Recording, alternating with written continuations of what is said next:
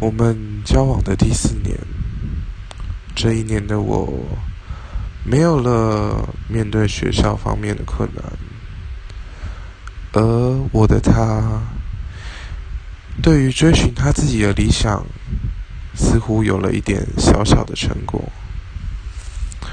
就在我们两个看似都很美好的前程下，这一年发生了一点。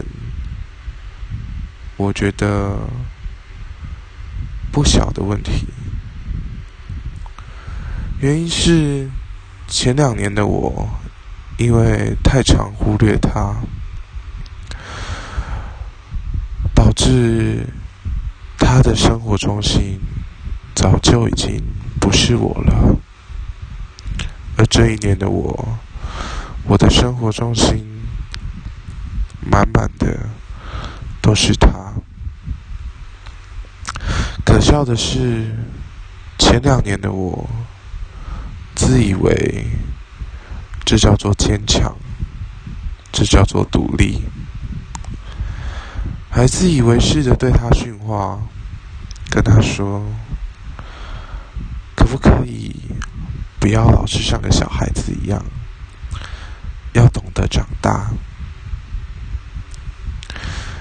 现在回想起来。当时自己真是有够可笑的。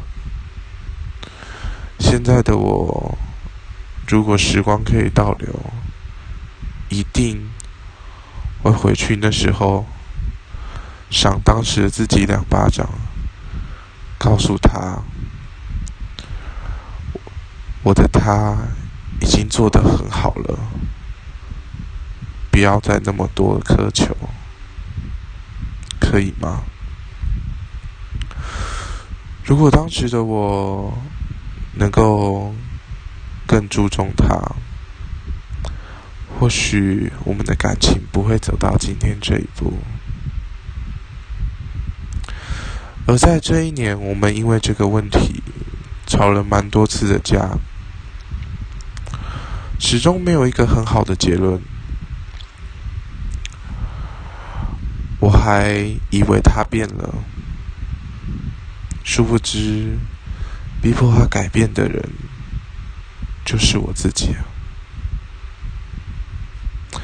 而在这一年的尾声，我又遇到了一些问题，使得我们面对的这个问题，好像暂时的被压下去了，因为我们面临更大的问题。而我们只在意眼前的问题，